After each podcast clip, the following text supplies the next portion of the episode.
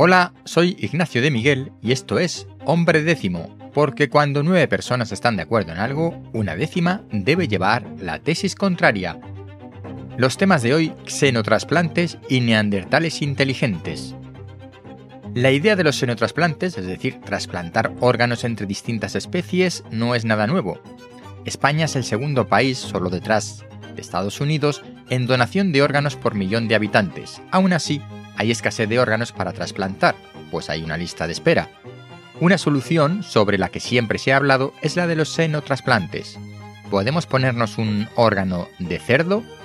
Y sí, de cerdos, aunque pudiera parecer que algún tipo de primate sería mejor, la verdad es que el cerdo es nuestro hipotético proveedor de órganos por cuestiones de similitud fisiológica. El caso es que recientemente se han realizado un par de xenotrasplantes después de una modificación genética para aumentar la compatibilidad interespecies o para disminuir el rechazo según se mire. De estos dos casos de senotrasplantes en humanos, recientemente se ha comunicado la muerte de un paciente que recibió un corazón de cerdo previamente modificado genéticamente.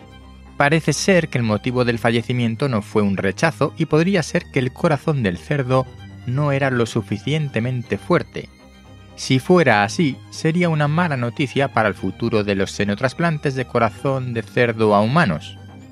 En otro caso, se ha realizado un senotrasplante de riñón a un paciente que está en coma. No ha trascendido la supervivencia del paciente ni cómo ha ido ese trasplante, pero ya se está ensayando en vivo, en real.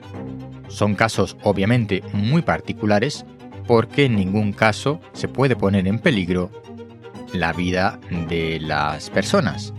Y tenemos un caso de un estudio de un senotrasplante de cerdo a mono. Es muy interesante porque lo que han hecho ha sido trasplantar riñones de cerdo modificados genéticamente a monos y estos monos han sobrevivido al menos un año después. Así que parece que estas modificaciones genéticas para favorecer la compatibilidad entre el cerdo y los primates tiene sentido y funciona. Puede que los corazones no nos sirvan, pero tal vez los riñones y otros órganos del cerdo sí. Sobre los neandertales inteligentes, por fin alguien lo dice. A la luz de los resultados de excavaciones de neandertales, un artículo de la Universidad de Trento en Italia indica que eran inteligentes, tan inteligentes como el Homo sapiens, como nosotros, vaya. Esta afirmación se realiza en base a los utensilios y alimentación de los hombres primitivos. Llevo una temporada dándole vueltas al tema de los neandertales inteligentes, o al menos lo suficientemente inteligentes como para compartir mundo con el Homo sapiens.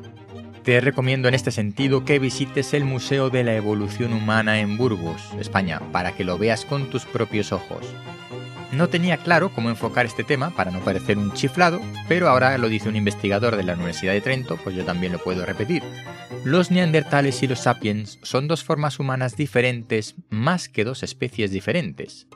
De hecho, está demostrada la mezcla genética entre ambas especies y que han producido individuos viables, vamos, nosotros mismos, que tenemos gen de neandertal. Por tanto, siendo una especie perfectamente capaz de adaptarse al mundo, ¿por qué se extinguió el Homo neanderthalensis? ¿Por qué no coexistimos al igual que coexisten varias especies de primates o varias especies de tigres y leopardos? Ahí dejo la pregunta. Recuerda apuntarte a la newsletter en hombredécimo.com para no perderte nada. Este podcast pertenece a la red podcastidae.com. Hasta pronto.